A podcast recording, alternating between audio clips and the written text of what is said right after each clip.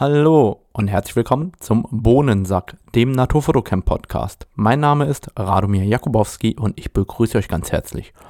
Heute geht es um das Thema Naturfoto News März und im März 2021 ist nicht so viel passiert, also hoffe ich, dass das heute eine kurze und knackige Folge wird. Also auf geht's!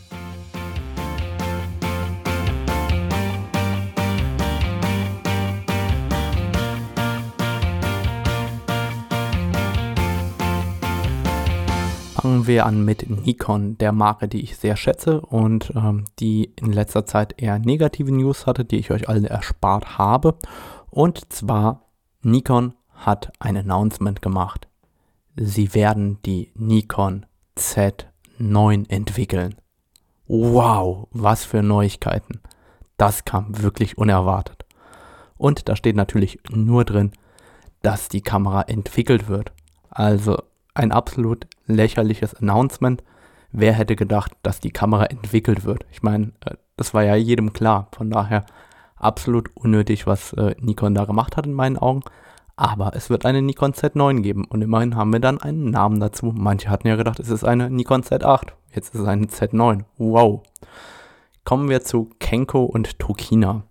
Wer äh, Kenko nicht kennt, die haben früher viel Telekonverter, teilweise auch solche Nahlinsen und unterschiedlich optisches Zubehör gebaut. Und Tokina ist ja auch ein älterer Objektivhersteller und die haben jetzt eine Allianz geschlossen mit Zeiss und werden in Zukunft anscheinend zu dritt ähm, Objektive und Ferngläser bauen. Durchaus interessant, je nachdem, was da rauskommt. Warum nicht? Ich bin absolut gespannt, was sie da auf die Beine stellen werden. Und Laowa bringt fünf neue Objektive raus. Laowa ist ein Hersteller, der manuelle Objektive baut, ist äh, in letzter Zeit immer wieder auf dem Vormarsch gewesen mit interessanten Konstruktionen für den Nahbereich. Und die haben jetzt angekündigt, fünf verschiedene MF-Objektive neue zu bauen. Konkret ein 25 mm f0,95 für das Micro Four Thirds System, also für ähm, die Panasonic und die Olympus-Nutzer mit einem 62 mm Filtergewinde. Und dann haben die angekündigt, einen 33 mm f0,95 zu bauen für APS-C, also für Sony E-Mount, für Canon EFM, für Nikon Z und für Fuji X, auch mit einem 62 mm Filtergewinde. Und für Vollformat gibt es dort ein 35 mm f0,95 und ein 45 mm f0,95, jeweils mit 72 mm Filtergewinde und dazu ein 12 bis 24 mm Zoom, Blende 5,6 und diese drei Vollformatlinsen, also das 35er, das 45er und das 12 bis 24er, die wird es geben für Leica M, für Canon RF, für Nikon Z und für Sony E-Mount. Also für mich ist, wenn dann das 12 bis 24 das interessanteste, dieses 35er, das 45er, ich weiß nicht, was ich mit so einer Festbrennweite mit Blende 0,95 mit rein manuellem Fokus machen soll. Aber bestimmt gibt es den einen oder anderen, der daran auch Freude hat. Dann viel Spaß damit. Kommen wir zu Meyer Görlitz. Meyer Görlitz ist die Firma, die noch nie ein scharfes Objektiv gebaut hat, die das ganz bekannte äh, Trioplan gebaut hat. Später gab es das Trioplan ja in einer Neuauflage, genauso unscharf, aber mit diesem schönen äh, Bubble-Bouquet, das man sich äh, immer wieder reinziehen möchte. Und da wurde jetzt angekündigt, es wird ein Primo-Plan 58 mm Blende 1,9 in der zweiten Variante geben für günstige 899 Dollar, also vermutlich für 999 Euro bei uns auf dem Markt. Und ich frage mich immer, wer diese alten unscharfen Linsen kauft, aber der Markt ist anscheinend da und ähm, wird hier an der Stelle auch bedient. Kommen wir rüber zu Sony. Sony hat recht viel angekündigt tatsächlich, insgesamt vier Objektive und gerade ein Objektiv ist besonders interessant geworden, wie ich finde. Und über das wird auch sehr, sehr viel geredet momentan. Das ist Sony G-Master 50mm Blende 1,2. Und erstmal wird darüber geredet, weil viele ja behauptet haben, Sony kann mit dem kleinen Bayonettdurchmesser keine Linse mit 1,2 Lichtstärke bauen. Das will ich an der Stelle verneinen. Und zwar haben wir gesagt, Sony kann keine randscharfen Linsen bauen mit Blende 1,2. Und genau diese These steht nach wie vor im Raum, weil es dazu noch keine Testergebnisse oder ähnliches gibt. Es gibt nur von Krolop und Gerst einen interessantes Bericht, bei dem ähm, bei 1.2 die Randschärfe nicht ganz gegeben ist, aber da bin ich wirklich gespannt, wenn es da richtige Messwerte gibt, wie das Sony G Master wirklich im Randbereich ist, weil es wäre natürlich erfreulich, wenn dieses Objektiv richtig randscharf wäre. Denn das Sony G Master 50 mm 1,2 wiegt 778 Gramm und hat ein 72 mm Filtergewinde. Zum Vergleich, das Canon RF 50 mm 1,2 wiegt 950 Gramm und das Nikon Z 50 mm 1,2 wiegt 1090 Gramm. Das heißt, das Nikon Pendant wiegt über 300 Gramm mehr und hat ein 10 mm größeres Filtergewinde. Und ähm, wenn das Sony G Master trotz der Abmessung optisch genauso gut sein sollte, dann äh, wäre das wirklich mal ein richtig, richtig geiles Teil. Was ich bis jetzt gehört habe, ist sehr, sehr gut, was den Autofokus angeht. Von daher auf jeden Fall eine geile Linse für alle Sony-Nutzer, die gerne ein ganz lichtstarkes 50mm Objektiv einsetzen wollen. Gerade für Porträtfotografie und für Streetfotografie mit Sicherheit eine mega geile Linse. Dann hat Sony drei kleine Objektive angekündigt. Und das fand ich richtig geil, nämlich ein 24mm 2,8, ein 40mm 2,5 und ein 50mm 2,5G. Die sind extrem leicht, das heißt das 24er wiegt 162 Gramm, das 40 mm wiegt 173 Gramm und das 50 mm wiegt 174 Gramm. Also wirklich ganz leichte Linsen, aber der Preis hat mich umgehauen. 699 Euro das Stück, das ist schon äh, eine Kampfansage. Da bin ich gespannt, wie sich die Objektive nachher auch schlagen werden optisch. Aber es ist einfach cool, so kleine, leichte Objektive.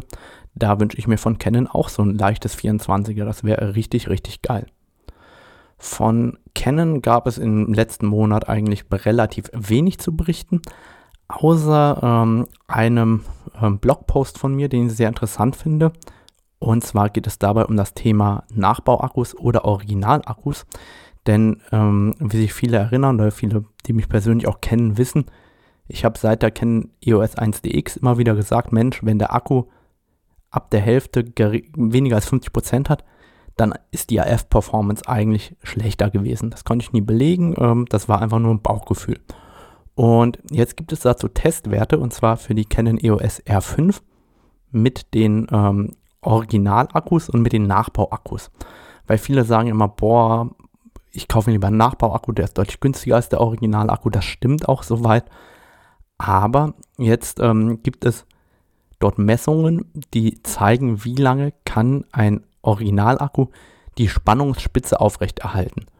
Und der Originalakku kann die Spannungsspitze bis etwa zwei Drittel der Entladung halten.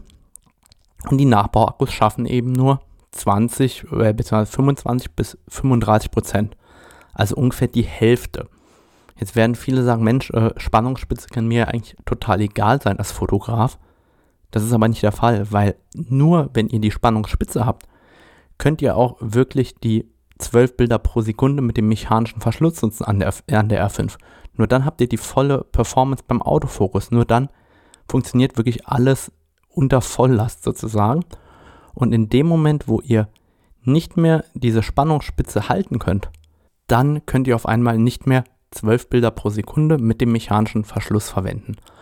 Und genau das ist ja das Interessante, wie ich finde, weil das zeigt einfach einmal mehr, dass ähm, wir im digitalen Bereich durchaus immer diese enorme Spannungsspitze brauchen, um die Performance abzurufen, die äh, im Endeffekt erforderlich ist. Und das lässt mich persönlich vermuten, dass bei einer professionelleren oder professionellen Canon-Kamera oder auch einer professionellen Nikon Z9, von der wir ja heute schon gehört haben, dass wir dort wieder einen großen Akku sehen werden. Also nicht diese kleinen LPE äh, 6NH oder also die, diese kompakten Akkus, die werden wir da vermutlich gar nicht sehen, sondern aus dem Bauch heraus würde ich sagen, wenn wir dort an der Stelle wieder große Akkus sehen, die eben diese Spannungsspitze auch halten können. Den Blog-Eintrag dazu verlinke ich euch gerne in den Show Notes unter www.naturfotocamp.de unter dem Reiter Podcast. Und ich verlinke euch dazu natürlich auch noch die Originaldatenerhebung, damit ihr die auch in englischer Sprache habt. Und dann kommen wir zu Leica. Leica kündigt ja in letzter Zeit irgendwie jeden Monat ein neues Objektiv an. Und da haben sie gerade das Leica APSO Summicron 35mm Blende 2,0 angekündigt. Das einzig spektakuläre ist die Naheinstellgrenze von 30 cm und der Spaß kostet 8200 Dollar. Zum Vergleich, ähm, das äh, Sony 35 mm, das ich äh, bis 40 mm 2,5, das neu angekündigt worden ist, kostet 699 Euro. Da habe ich schon gestöhnt. Und das Canon 35 mm 1,8 bekommt man auch unter 500 Euro neu. Und das Leica lässt man sich mal wieder mit 8200 Dollar, also am Ende vermutlich so um die 8.500 Euro bezahlen. Ich frage mich immer, wer die wirklich benutzt oder wer sich die nur ins Schaufenster stellt. Und zu guter Letzt verlinke ich euch ein geiles Video, das ich gefunden habe. Und zwar ist das ein YouTube-Video, das ich gefunden habe. Da geht es um das Thema Technikratgeber.